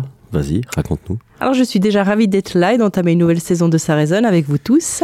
Et oui, je me je m'essaye cette année au micro-trottoir. C'est une envie depuis pas mal de temps déjà. Elle se concrétise finalement, donc c'est assez chouette. C'est surtout que, tu sais, moi j'adore les gens, je trouve sympa de les aborder dans la rue, de leur soumettre quelques questions comme ça à froid, sans aucune préparation. Et post cet exercice, je me suis rendu compte que ça donnait beaucoup de sens finalement. Ok, alors euh, on y va, on les écoute. Euh, Qu'est-ce que tu leur as demandé sur le thème de l'émission? Je leur ai posé trois questions et les ai laissés s'exprimer. Mais je te laisse plutôt découvrir le retour. Voici le premier en réponse à Que vous évoque la mort? Moi, ce que ça m'évoque, bah, je me dis ça peut être quelque chose d'horrible comme ça peut être quelque chose de beau. Ce qu'on peut dire, c'est un- une renaissance, quelque chose de renouveau, un nouveau départ, je dirais. Bah, le début d'autre chose et puis la fin de quelque chose. La mort, la mort. Le renouveau, la suite des choses, un peu la tristesse, les retrouvailles. C'est un thème très difficile. Parce que non, c'est pas obligatoirement triste, non? Ça peut être le début de, de quelque chose de nouveau, positif. Alors la mort, euh, je sais pas trop ce que ça m'évoque. euh, Ça, ça dépend tout si, si on pense qu'il y a quelque chose après ou, ou pas. Ça dépend les croyances. Plutôt positif, non? Oui, Oui, tout à fait. On Mhm. parle de renaissance, de renouveau, de quelque chose de nouveau qui est positif, ce qui n'est pas forcément triste. On me l'a aussi dit, la mort fait partie de la vie. La jeune fille que l'on entend tout à la fin nous amène à la seconde question qui était est-ce qu'il y a une vie après la mort? On les écoute. Bah, la vie après la mort, la mort après la vie, telle est la question. Alors ça dépend de- des, différentes, euh, des différentes croyances. Donc euh, pour certaines personnes oui et d'autres non. Moi je pense que oui personnellement. À mon avis, c'est pas le néant, mais, euh, mais j'ai pas de, j'ai pas d'idée de ce qu'il y a. Euh, non, moi je pense pas. Je pense que vraiment on n'est rien, on- ni l'âme, ni la réincarnation. Je crois que si. Après de la vie, il arrive la mort et après il y a autre moment, autre vie. Il y a une vie après la mort, ça c'est sûr. ouais. Sous la forme, euh, bah pour certains animal, mais sinon euh, sous la forme humaine. Je pense que une fois qu'on meurt, on peut soit avancer, aller vers la lumière, soit on peut rester, soit on peut avancer aussi dans la lumière et puis euh, se réincarner, soit on peut rester là et puis attendre. Hmm, moi, je pense qu'il y a quelque chose. À mon avis, il peut pas y avoir rien du tout, c'est pas possible. Je pense que malgré qu'ils partent, ils doivent soit rester ici, soit euh, nous regarder depuis le haut, je dirais. Vous l'avez entendu, majoritairement on pense qu'il y a quelque chose après la mort. Cela dépend des croyances. Réincarnation animale, humaine, quelqu'un dit, on avancerait dans une lumière. En tous les cas, il ne peut pas y avoir rien du tout, on m'a dit. Avec tout ça, forcément, j'ai pas pu m'empêcher de leur demander, est-ce que la mort vous fait peur? Euh, Est-ce que ça fait peur? Mais qu'est-ce que vous appelez peur en fait? On craint parce que c'est l'inconnu je pense. Mais c'est une étape dans justement peut-être dans ce qu'on peut appeler la réincarnation, euh, le chemin de la vie entre guillemets, ou euh, voilà, ou de ce qu'on appelle le cycle de la vie quoi, ou de l'âme, hein, je sais pas. Moi, ça me fait pas peur. Absolument pas. Faut pas en avoir peur. Sentimentalement, oui, parce que le fait de perdre quelqu'un qu'on aime et de plus l'avoir, oui. Mais après, je pense que non, c'est une continuité en fait. Le côté peur, pour moi, c'est plus vraiment le sentiment de perte, de, de je ne verrai plus cette personne. Moi, euh, je pense pas que j'ai peur de la mort, mais j'ai justement pris conscience qu'un jour euh, la vie va s'arrêter et que du coup il faut profiter à fond. Et on ne va pas la contredire. C'est d'ailleurs sur cette idée que je me- je m'arrête aussi. La vie va s'arrêter un jour, il faut donc en profiter à fond. Bah merci. Merci Denise pour ce passage. Donc un, nouveau format qui, on l'espère, va se répéter dans l'émission et qui permettra de faire parler les gens. Un, un truc à ajouter? Euh, oui, alors moi j'aimerais finir ce soir en demandant à mes collègues chroniqueurs et à notre invité s'il y a l'un ou l'autre de ces retours qui les ont particulièrement marqués. Moi, ce qui me fait rire, c'est que Sébastien devait trépigner sur place parce qu'il y a quand même plein de gens qui croient il y a quelque chose après. Ah oui, il y en avait plein. hein. Oui, mais, ils ont, ils ont, ils ont, Ils- droit- ils- ils ont le droit ils- d'avoir ils- tort. Oh là là là pédanterie. là. Mais en même temps, toi, tu crois qu'il n'y a rien. Tu crois quand même Donc en tu quelque crois, chose. ouais, tu crois. Non, mais- mais moi je crois qu'il y a. Oui, je crois que. En fait, moi, T'es emmerdé, hein. Non, bah, c'est-à-dire que je, je crois pas spécialement à quelque chose. En fait, je pense, je pense qu'il y a rien. Mais C'est- que- t'as quoi comme preuve J'ai aucune certitude. qu'il y a Bah rien. voilà. Ça reste une croyance. Bah oui. Ça me rappelle Non, une certaine émission. C'est ce que je pense par rapport à ce que j'observe autour de moi. C'est que je pense qu'il n'y a pas de raison qu'il y ait quelque chose. Si je. Voilà, c'est tout. C'est pas une foi. C'est-à-dire que si on prouve qu'il y a quelque chose, je dis ah, ok, il y a quelque chose. Donc voilà. Moi, ça me fait pas peur, ça me fait chier. Je toi-même. Sur les, mais c'est sur vrai. les autres gens qui ont, qui ont répondu à mes questions, qu'est-ce que vous en pensez? Moi, j'ai trouvé intéressant euh, celle qui a dit c'est pas possible. C'est pas possible qu'il y ait rien. rien, parce que ouais. euh, moi, je, je, je me demande parmi toutes ces personnes qui ont répondu, à quel point elles répondent ça aussi pour se rassurer quelque part. Parce que moi, c'est un truc que je me dis c'est ça, c'est clair. j'ai hyper Mhm. peur de la mort, c'est un truc qui me terrifie. Euh, L'image du, du néant là que, que Sébastien a l'air de contempler, euh, mais moi ça me ça me fout en boule si j'y pense trop. Alors je me dis c'est pas possible, il y a autre chose. Mais enfin, à, à quel point c'est quelque chose qui vient d'un d'un réel sentiment Mm. ou est-ce que c'est un mécanisme de défense en fait? Et même s'il y avait rien, si vraiment il y avait rien. Non mais, non, mais, Eh C'est Pourquoi- l'horreur. non, mais et- et, en fait c'est comme c'est comme est-ce que pas tout a une fin à un moment donné? Non, mais moi, moi, ça, me fait, ça me fait chier parce que j'ai mis 40 ans à plus ou moins m'apprécier. Maintenant, je commence à être habitué à ma présence tout le temps auprès de moi. Et tu, tu voudrais que ça se prolonge je pour trouve euh, que Je trouve que c'est beaucoup d'investissement. Oh. Mais ça change pour- pas l'équation. Pour hein. partir comme ça, quoi. Donc, la mort me fait chier. Enfin, je, je trouve bien de continuer à vivre. Je trouve Pourquoi tu plutôt dis que ça change pas Bah, l'équation Peut-être juste Fred pour Ouais. continuer. S'il y avait rien, effectivement, pourquoi ce serait, ce serait, euh, c'est ça fait plus peur. Mais c'est enfin c'est inconcevable en fait. Ça n'a pas de couleur le rien par exemple. Tu vois quand tu mhm. fermes les yeux, euh, c'est tout noir. Mhm. En fait le rien c'est pas pas tout noir, c'est rien. Comment tu t'imagines ça C'est comme, quand on dit dans le euh, rien. C'est comme quand on te dit dans 2 milliards d'années le soleil va exploser et puis 5 comment tu ouais et il dit deux maintenant il paraît, il paraît que c'est plus enfin en tout cas la vie sur, la vie sur terre va être plus possible d'ici euh, pas si longtemps que ça. Ouais. Comment tu t'imagines ça en fait? Enfin, ça veut dire quoi? Ouais. Qu'est-ce qu'est-ce que c'est dans, dans ta perspective d'humain qui vit euh, 80 ans si t'as de la chance? Ouais. C'est flippant de plus avoir de conscience de rien. Mais t'as plus de conscience, alors c'est quoi qui fait peur Bah, Ouais. que tu sais même pas que t'as plus de conscience. Comment tu peux imaginer ça? C'est ce que tu dis, c'est pas tangible, Ouais, tu ouais. peux pas l'imaginer. Donc c'est ça qui fait peur. ça qui. Je, je vois l'invité qui, qui sourcille. Non, je sourcille pas, mais en fait, je pense que ce qui est intéressant dans ce micro-trottoir, c'est qu'on voit toute la diversité des réponses, la diversité de, de- des constructions individuelles, spirituelles, comme ça, de l'après-mort. Et puis, on voit bien dans les discussions ici, on, a- on a de la peine à des fois à, on a besoin de remplir, en fait, l'être humain. On a de la peine avec le vide, Mhm. avec l'idée de vide. Et puis, ben, souvent, ben, on- qu'on y mette rien, mais du coup, on y met quelque chose qui est rien, Mhm. ou qu'on y met des croyances de réincarnation, euh, de tunnels avec la lumière, etc. Euh, ben, en fait, on, on y met quelque chose parce que c'est parce qu'on supporte pas ce vide. En fait, on supporte pas de pas savoir. Donc, quitte à se tromper, on préfère y mettre quelque chose qui fait sens pour nous. Ouais, mais moi, ce que je trouve incroyable, c'est que le, le fini est impossible à imaginer pour l'être humain, mais l'infini est tout aussi impossible à imaginer. Donc, en fait, on est vraiment nul en termes d'imagination. Dire que ça s'arrête, c'est impossible, mais moi, l'éternité tout le temps, au bout d'un moment, c'est long. C'est épuisant. C'est épuisant. Ouais. Fred, tu veux dire un truc Qu'est-ce que tu penses de ces récits euh, de les, les gens qui ont vécu ces trucs de mort imminente où il, il- il y a apparemment une expérience assez euh, assez universelle avec ça. Enfin, en tout cas, il y a pas mal de gens qui ont vécu un peu la même chose. Qu'est-ce que ça évoque? Franchement, je crois que je connais pas plus euh, que vous là autour de la table. J'ai jamais travaillé là-dessus. Il y a effectivement beaucoup de récits de ces near death experience de ces gens qui racontent avoir vu ce tunnel euh, avec la lumière, être revenu, d'avoir vécu quelque chose qui a l'air d'être en fait dans toutes les cultures, dans le monde entier, euh, qu'importe l'âge, etc. Ça a l'air d'être vraiment quelque chose qui est partagé par beaucoup de monde sur l'ensemble de la planète. Mais sincèrement, je n'ai pas d'avis personnel là-dessus. Nous avions fait une très bonne émission donc sur le paranormal. Elle la saison passée. si jamais nous pourrons revenir sur ça. euh, C'était déjà assez douloureux comme ça. Je sais pour toi, c'était terrible. Bon bah parlons de douleur. euh, Tu veux t'y mettre? Bah oui. Ok, Sébastien Dupéret.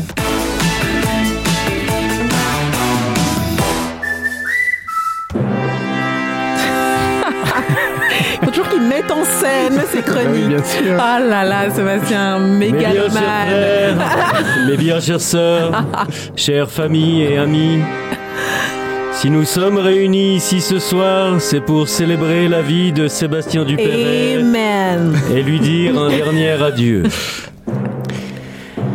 Durant les 45 années qu'il a vécues, de sa naissance à Vevey à sa mort suite à un accident masturbatoire à la patinoire de la Vaudoise Arena, on peut dire que Sébastien a existé.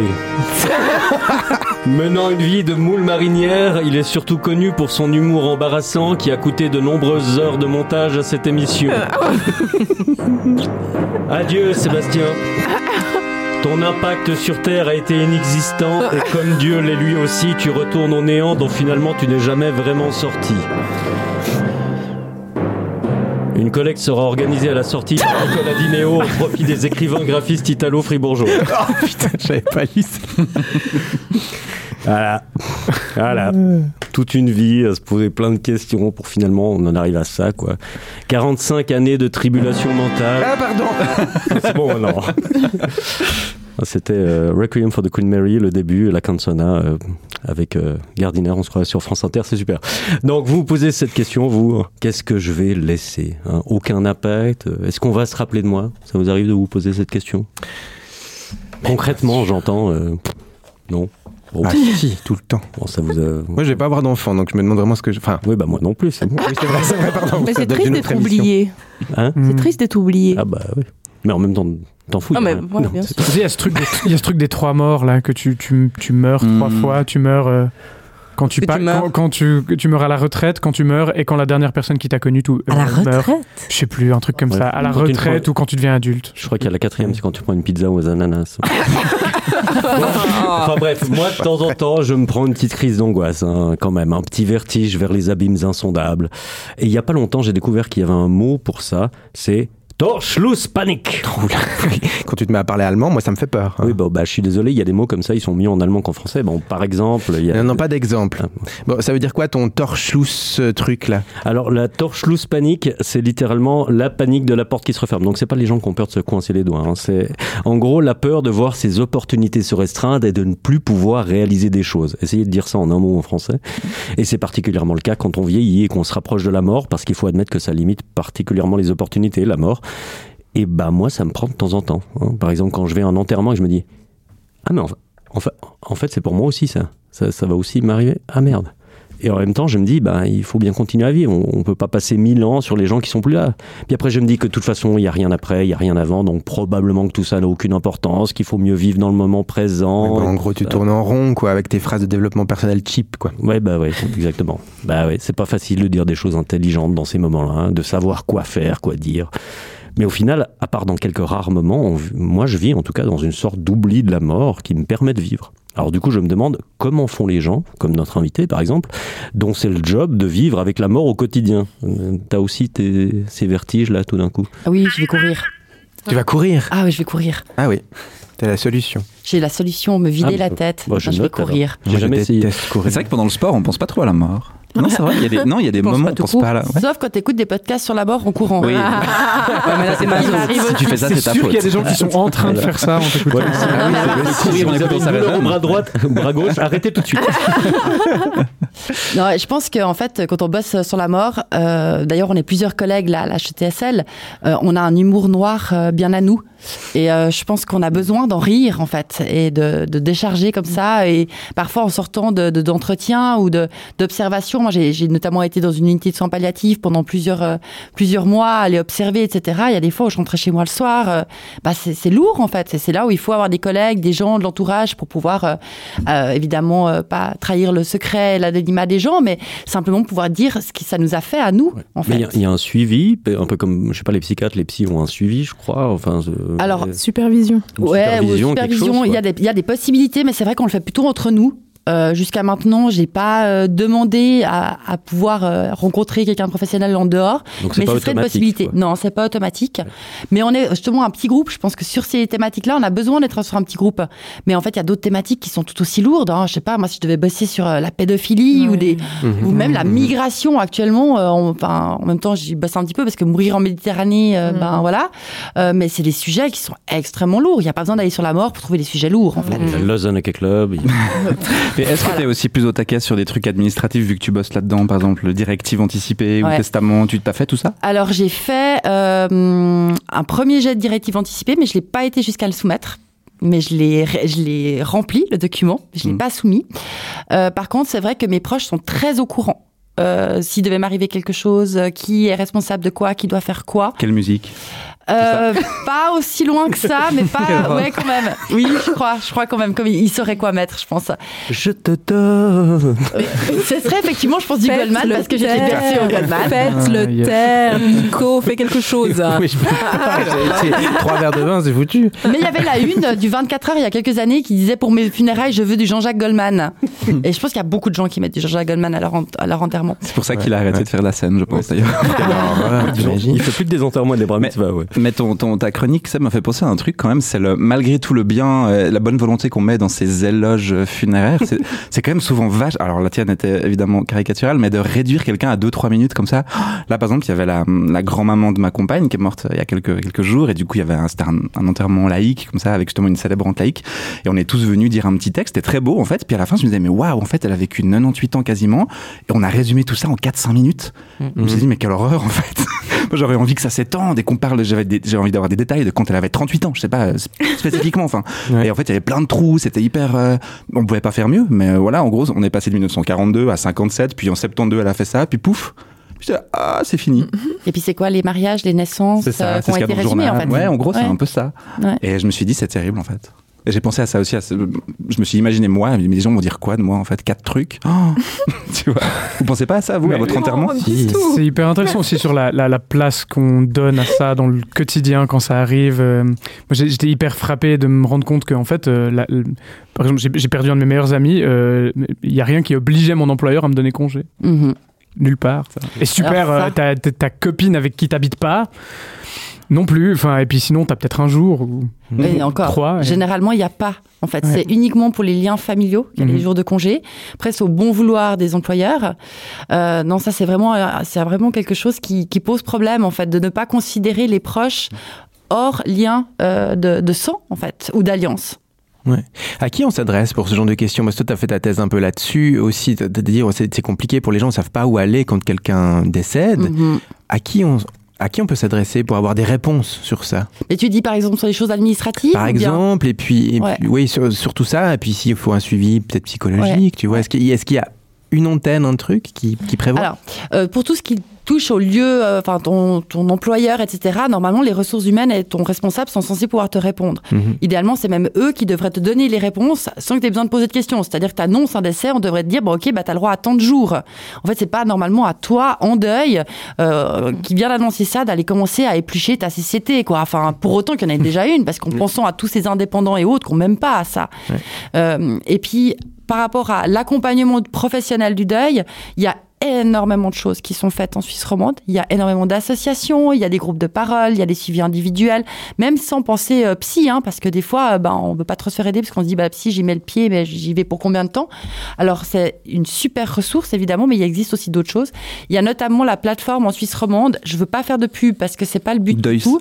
La plateforme Deuil, c'est exactement, qui vient d'une thalatologue, notamment euh, Alix Noble de Burnand, tu as l'air de connaître. Oui, j'ai travaillé un peu avec eux, donc je les connais un petit peu. J'avais Voilà. parlé d'eux, si tu n'en avais pas parlé, je les aurais, Ouais. donc c'est très bien, t'as bien fait. de- Ouais, ouais, effectivement, là, ils ont vraiment essayé de mettre- qui, euh, qui organise le Toussaint Festival, qui est donc le festival au Centre culturel des terreaux chaque année, qui met la mort, mais en culture, donc il y a des spectacles, il y a des, des conférences, des choses comme ça, autour de la mort chaque année euh, vers la La Toussaint. semaine prochaine. Ouais, la semaine prochaine. Ça enfin, ou il y a une semaine, ça dépend si Nico monte le truc. Voilà, exactement, ça dépendra quand que monté. Mais oui, effectivement, la plateforme Deuil, ils essayent vraiment de mettre euh, sur une seule plateforme plein de, de- de professionnels différents pour faciliter justement ces accès. Bon, super, merci.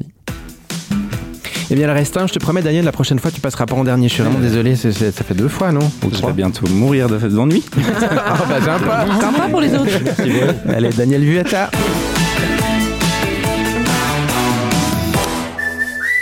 Alors, toi, Daniel, tu as hésité entre plusieurs sujets littéraires qui te tiennent à cœur. Hein, la Mhm. présence de la mort dans l'œuvre posthume de Jacques Chesset, Jacques Chesset, mhm. voilà, ou les citations célèbres d'écrivains du XVIIe siècle sur leur lit de mort. Absolument. Mhm. Mais tu as finalement choisi, ouais, voilà, ouais, tu as finalement choisi de parler de ta façon, euh, enfin de la façon dont on s'y prend pour tuer un personnage dans un roman. Mais c'est ça, Nico, et parce qu'on n'est plus à un paradoxe près avec la mort, vous allez voir. Prenez le langage, hein. vous connaissez d'autres verbes que mourir qui ont autant de synonymes en langue française, je pense dans toutes les langues. Périr, rendre l'âme, y rester, décéder, passer l'arme à gauche, rendre son dernier soupir, casser sa pipe, faire le grand voyage, et il y en a vraiment sincèrement des milliers. Pourquoi un tel bouquet de mots alors qu'il est si difficile d'en parler? En fait, pour nous, et quand je dis nous, c'est des personnes entre 30 et 40 ans autour de cette table, à Lausanne en 2023, la mort, même si on en- on y est confronté de manière personnelle régulièrement, c'est assez abstrait. Qui a déjà vu, allez, plus de 10 personnes mortes dans sa vie en vrai? Alors ça compte pas parce que Georges qui a levé la main, oui, bon, elle a bossé en soins, pas- voilà. Mais je veux dire, bon, pas à la télé, pas au cinéma, pas dans des magazines, vraiment de vos propres yeux. Vous avez vu combien de personnes mortes devant vous de vos propres yeux? Zéro. Moi, pendant la, pendant la première vague du Covid, euh, j'étais en service civil en EMS. Bah, euh, Mmh, ah oui. Et donc j'en ai vu pile 10 en une semaine. Waouh, bah tu m'as grillé la politesse parce que moi, la seule personne, sincèrement, que j'ai vue morte devant mes, devant mes yeux en 37 ans d'existence, c'est un résident DMS lors de mon service civil à la Fondation Clémence, que je salue. C'était au même endroit. pas mal. C'est génial. Grand réservoir de chroniqueurs pour ça résonne la Fondation Clémence. Parce que oui, mes grands-parents euh, étaient dans des cercueils fermés. Je les ai pas vus morts, je les ai vus avant, mais voilà, pas après. La petite fille de 5 ans tombée du septième étage de l'immeuble en face de chez moi il y a quelques années était sous une tente jaune de la police criminelle. Le type qui s'est sous mon Lausanne-Genève, je l'ai entendu, mais je l'ai pas vu. Oui, mais ce dont tu nous parles, Daniel, là, c'est la mort cachée, de la mort voilée, typique de nos sociétés contemporaines occidentales, en théorisée notamment par Philippe Arias, n'est-ce pas? Absolument, Hein Mais quel rapport avec la fiction? Eh ben, le rapport, c'est que, merci d'avoir cité Philippe Arias, je suis très content que tu le fasses, Nico. C'est que, dans la, dans la fiction, euh, la, dans la fiction, à contrario de la réalité, la mort est omniprésente. Et pas du tout abstraite. Je veux dire, il y a des personnes au train de mourir, des morts violentes dans le moindre film, le moindre livre, le moindre jeu vidéo. Alors, des morts ridicules, euh, Marion Cotillard dans Batman. Héroïque mais ridicule, Boromir dans Le Seigneur des Anneaux. Euh, à la fois insoutenable et à la longue soporifique, c'est-à-dire les 160 personnages principaux qui meurent dans Game of Thrones. Et c'est le vrai chiffre, c'est 160. Des gens. Waouh. On trouve des sites d'ailleurs remplis de statistiques géniales et invérifiables sur le sujet. Par exemple, vous saviez, le film où l'on voit le plus de morts à l'écran, vous pensez que c'est quoi le film où on voit le plus de morts à l'écran? Euh, John Wick. Ouais, Un pas truc loin, sur- mais... truc sur la guerre. ouais. Mais c'est un peu salaud parce que il y a des gens qui meurent vraiment très loin dans l'arrière-champ, puis ils ont compté un peu rapidement, je pense. Mais c'est apparemment c'est le Retour du Roi. 836 morts à l'écran dans le Retour du Roi, le Seigneur Ah des ouais. Anneaux, le dernier épisode. Autre question pour vous, le nombre de personnes tuées par Sylvester Stallone dans les Rambo? Une centaine? 220. 91 quand il est torse Wow. nu et le reste en chemise. Faire la distraction. Et dans le même ordre d'idée, euh, Charlize Theron, donc l'actrice, est morte 25 fois à l'écran pour sur 50 films qu'elle a fait. Et voilà, Christopher Lee, euh, champion toute catégorie, est mort 64 fois à l'écran. Voilà. À mettre en relation donc avec la réalité d'une vie moyenne, et je mets tous les guillemets occidentaux privilégiés autour de ce mot moyen, au cours de laquelle on serait confronté, d'après les statistiques, pour de vrai, à une petite vingtaine de décès, souvent peu violents, dans notre entourage. Et d'après toi, il y a une utilité dans toutes ces morts virtuelles? Ça, ça doit nous apprendre quelque chose? Ben, je laisserai notre spécialiste nous éclairer à la fin de cette chronique, mais ce que je sais, nouveau paradoxe, c'est que les morts hyper réalistes en Full HD, elles me font pas du tout le même effet que, mettons, ces petits pixels qui se détachaient du World Trade Center et sautaient dans le vide il y a 22 ans. C'était des pixels qui représentaient des êtres humains réels pour le coup. Mais restons dans la fiction et venons à l'écriture. Euh, Oui, tuer un personnage, ça se fait facilement, non? Bah, tu dois en savoir quelque chose, toi, Nico, parce que c'est un peu ton fond de commerce de zigouiller des gens sur du papier. non, tu adores ce genre-là. Mais ce qui est sûr, c'est que dans une histoire, une mort, ça sert à débuter, comme dans les contes avec euh, les parents de l'héroïne, la plupart du temps, ou à finir une histoire. Euh, tuer le méchant, si c'est un Disney, tuer le gentil, si c'est Game of Thrones, ou tuer tout le monde, si c'est une tragédie grecque. Entre les deux, le début et la fin, il y a tout le spectre de l'imagination. Et d'ailleurs, j'ai trouvé un site qui recense 100 manières de tuer un personnage, listé de A à Z. Je vous en donne quelques-uns. Pluie de météorites, bain d'acide, bondage. Je, voilà. Je sais pas comment. C'est ce qu'on appelle l'accident masturbatoire. ouais. On revient à l'extase. Merci pour le, le fameux mot. Cannibalisme, étouffement, expérience scientifique ratée, guillotine, accident de la route, zombie, etc. Donc tuer avec imagination, oui, mais pas n'importe quand dans les livres, ni n'importe qui. Tout bon creative writer sait que la mort d'un personnage doit servir à l'histoire, elle doit provoquer une réaction, elle doit accélérer l'intrigue ou épaissir le mystère. D'ailleurs, nouveau paradoxe que je veux pointer ici, dans un livre tout a un but, les choses arrivent pour une raison, la mort est au service de la mécanique narrative. Dans la vie, quand quelqu'un meurt, c'est vachement plus absurde. Dernière pensée qui n'est pas forcément très agréable, et on en a parlé un petit peu avant, lu sur un de ces forums d'ailleurs. Je cite Un jour, il ne restera qu'une seule personne sur Terre pour se souvenir de vous. Cette personne disparaîtra et puis vous serez oublié à jamais. D'où peut-être l'utilité d'écrire des livres. En tout cas, c'est ce que je me dis. Merci Daniel. Tu as une petite question à poser à notre invité, donc du coup pour finir. Bah, je reviens à cette question quand même. Peut-être que tu as un avis du coup là-dessus. Euh, comment est-ce que tu interprètes cette surreprésentation, peut-être violente et explicite, de la mort, de la mise à mort même dans la fiction? En lien avec ce qu'on vit au quotidien, c'est-à-dire en gros cacher les morts, pas trop en parler, aseptiser la mort. C'est- très paradoxal, non? Ouais, ouais. Mais j'a- j'ai adoré ta chronique. Alors, je les ai toutes aimées. Mais là, j'ai tellement envie de réagir sur plein de choses. Vas-y, go. Départ, on, a, on est à 1h08. t'as- Et puis à ça après, c'est ça? plaisir. On coupera Ok, il pas d'accord. Faire un deuxième Euh, épisode. Merci euh, Philippe Ariès parce que quand même juste en deux mots c'est intéressant c'est un historien qui tout d'un coup dit mais en fait au Moyen Âge on mourait devant les gens c'était dans l'idée un peu chevaleresque la mort était familière apprivoisée on mourait dans notre chambre entouré en fait des, des personnes qui, qui étaient auprès de nous. Ensuite on a vraiment été dans une espèce de mort de soi où le but c'était de trouver du sens à notre existence. Et puis après tout d'un coup au 19e il y a un énorme changement et c'est ce qui procure aujourd'hui euh, toute une série de, de conséquences c'est que c'est la mort de toi c'est la mort de l'autre. Tout d'un coup le fait d'être en deuil le fait de perdre quelqu'un prend de l'importance mais parce qu'au fait simplement on vit aussi plus longtemps. Au 19e siècle l'espérance de vie elle est de 30 ans. Enfin on n'est on n'est pas du tout dans les mêmes réalités qu'aujourd'hui. Donc évidemment que l'autre prend plus de place dans notre existence donc pour la séparation est plus difficile Ensuite, euh, bah, pourquoi il y a autant de choses dans les médias? Ça, c'est quelque chose qu'on qu'on peut vraiment observer à partir euh, des années 90, 2000, où là, de plus en plus, euh, on commence à avoir des séries aussi sur la mort, ou qui met en, en, en thématique centrale la maladie, la mort, la fin de vie et le deuil. Et euh, là, toutes les nouvelles séries, euh, enfin, il y en a tellement. Et en fait, ça permet une espèce de socialisation avec la mort qu'on n'avait plus autrement. On peut imaginer qu'avant, on avait une socialisation typiquement 19e, 20e par l'éducation. On avait ces manuels de savoir-vivre qu'on apprenait à l'école où typiquement on nous apprenait à nous comporter à des enterrements, à justement savoir quels sont les habits de deuil qu'il fallait mettre, etc. Donc tu veux dire que la fiction aujourd'hui, elle compense un peu le fait qu'on voit plus les gens mourir dans la vraie vie? Ouais, et puis sûrement qu'on on- on apprend, en fait, on, on est en tout cas sensibilisé à un certain nombre de choses via le numérique. Mais de tout temps, hein, l'art, la peinture, s'est emparé de la question de la mort. Euh, maintenant, c'est juste qu'on est dans une ère très numérique. Et puis voilà, actuellement, les réseaux sociaux euh, font un énorme job de ritualisation et de visibilité de la mort. Tous les hashtags RIP, euh, les pages commémoratives, les QR codes sur les, con- les tombes. C'est ce que je vous disais au début, c'est qu'on a l'impression qu'en fait, il n'y en a plus de rituels, mais en fait, on en a créé tellement d'autres sur d'autres types de médias. Mais en fait, tout ce qui est numérique aujourd'hui, maintenant, a pris une place très importante euh, là-dessus. Il y a des pages de, commémoratives, euh, de commémoration en ligne. On peut écrire des condoléances en ligne, par exemple. Mais, mais, mais ah, pardon. Le- Vas-y, le- juste, tu peux développer le truc des QR codes sur les tombes. Alors en Ils fait, sont gravés déjà. Non, euh, vrai que bizarre. Généralement, c'est des petits autocollants. Ça vient un peu des États-Unis. Ça commence à venir en Suisse. Euh, tu mets ce QR code sur le- la, to- la pierre tombale. Et en fait, avec ton smartphone, bah, comme tous les QR codes, tu vas scanner. Et en fait, tu es renvoyé à une page où tu as euh, la vie de la personne. Tu peux laisser un mot en ligne. Et puis, et puis attention, parce qu'actuellement, avant, à l'époque, ils avaient peut-être une ou deux photos. Souvent, c'était des photos des morts morts. Mhm. Bah, c'était là où on Yes. prenait une photo hein, avec le. C'est vrai. Voilà. La peinture aussi sur le lit de mort. Exactement. Et puis maintenant, en fait, on a tellement de vidéos de- d'enregistrement de voix, de, de mouvements des gens qui sont morts.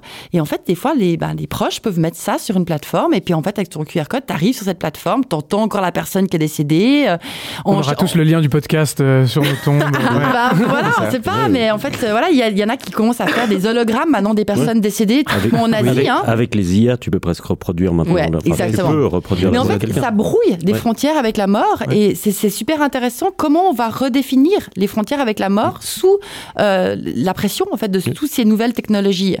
Ça redéfinit même euh, ce qu'on est en fait. Parce que si, si ce que t'es, c'est juste ce que t'as vécu et puis que ça peut être résumé dans une IA, c'est-à-dire ta voix, ta façon de parler, ton humour, merde pour moi, mais voilà. Si tout d'un coup c'est que ça, ça veut dire est-ce que t'es encore, c'est de la vie si ton corps n'existe plus et que quoi que ce soit d'autre que tu sois n'existe plus? Une question C'est le projet transhumaniste. Mhm, c'est En vrai. fait, il y a, enfin, il y a des milliards. ça me qui fait sont- pour un autre Il y a épisode, des milliards. Ouais, bah, il y a- il y a des choses, hein, parce que l'idée de l'uploading du cerveau euh, juste avant le décès, la cryogénisation, enfin, il y en a quand même qui mettent des centaines de milliers de francs là-dedans, alors qu'il n'y a aucune euh, chance de réussite actuelle. Euh, mais en fait, il y a, il y a beaucoup de choses qui se développent pour finalement euh, brouiller ces frontières avec la mort ou être euh, immortel. Et quid du coup de la banalisation de la mort des figurants dans les films? Non, parce que enfin, tu parles Ah de ouais. tout. Non, mais franchement, il y a tellement de figurants qu'on voit pas qui crèvent facilement. On se dit ils ont pas de vie, rien machin. Quand tu réfléchis un peu, le policier qui se fait tirer dessus, machin, puis qui passe à la trappe et tout. Ben oui, quand même, il y a toute une histoire. Est-ce que ça banalise un truc, ça? Chez les gens qui, qui sont euh, qui Il avait, regardent une les fa- médias. il avait une famille, ce mec. euh, Bah, quand même. Mais moi, je suis pas sûre qu'il y ait besoin des séries pour ça. hein. Actuellement, Ouais. regardons le téléjournal. Ouais, j'ai envie de dire, Oui. euh, je pense que les morts de masse, euh, que ce soit euh, virtuellement ou euh, dans notre vie réelle, et aujourd'hui on vit quand même des sacrés jours sombres, Mhm. euh, je pense qu'il y a une banalisation qui se fait parce qu'à un moment donné, on n'arrive plus à se représenter un nombre incalculable de personnes, et surtout quand on les connaît pas, qu'on n'a pas leur nom, qui sont parfois même pas identifiés ou identifiables actuellement, ben en fait c'est compliqué, enfin c'est vraiment compliqué de, de, de pouvoir se sentir concerné. Voilà, donc nous arrivons donc au terme de cette première émission de la saison 5 sur le thème de la mort. On est fiers de dire qu'on a survécu. Merci Aurélie. Merci. Merci Aurélie d'avoir été à avec vous. nous. Merci On rappelle que tu es collaboratrice scientifique à la Haute École de Travail Social et de la Santé Lausanne en Suisse et doctorante en sociologie à l'Université de Genève en Suisse peut-être. Et le site du comité de la Société d'études thanatologiques de Suisse romande dont tu fais partie, c'est penserlamort.ch, tout en un mot. Merci les copains, bisous à vous toutes et tous. Bisous. Bisous. Hein, des bisous partout. On se réjouit de vous retrouver dans un mois bien vivant pour un nouveau sujet de société. On sait pas encore lequel, on verra. La vie, ça pourrait être. Hein de votre podcast qui résonne. Mais pas que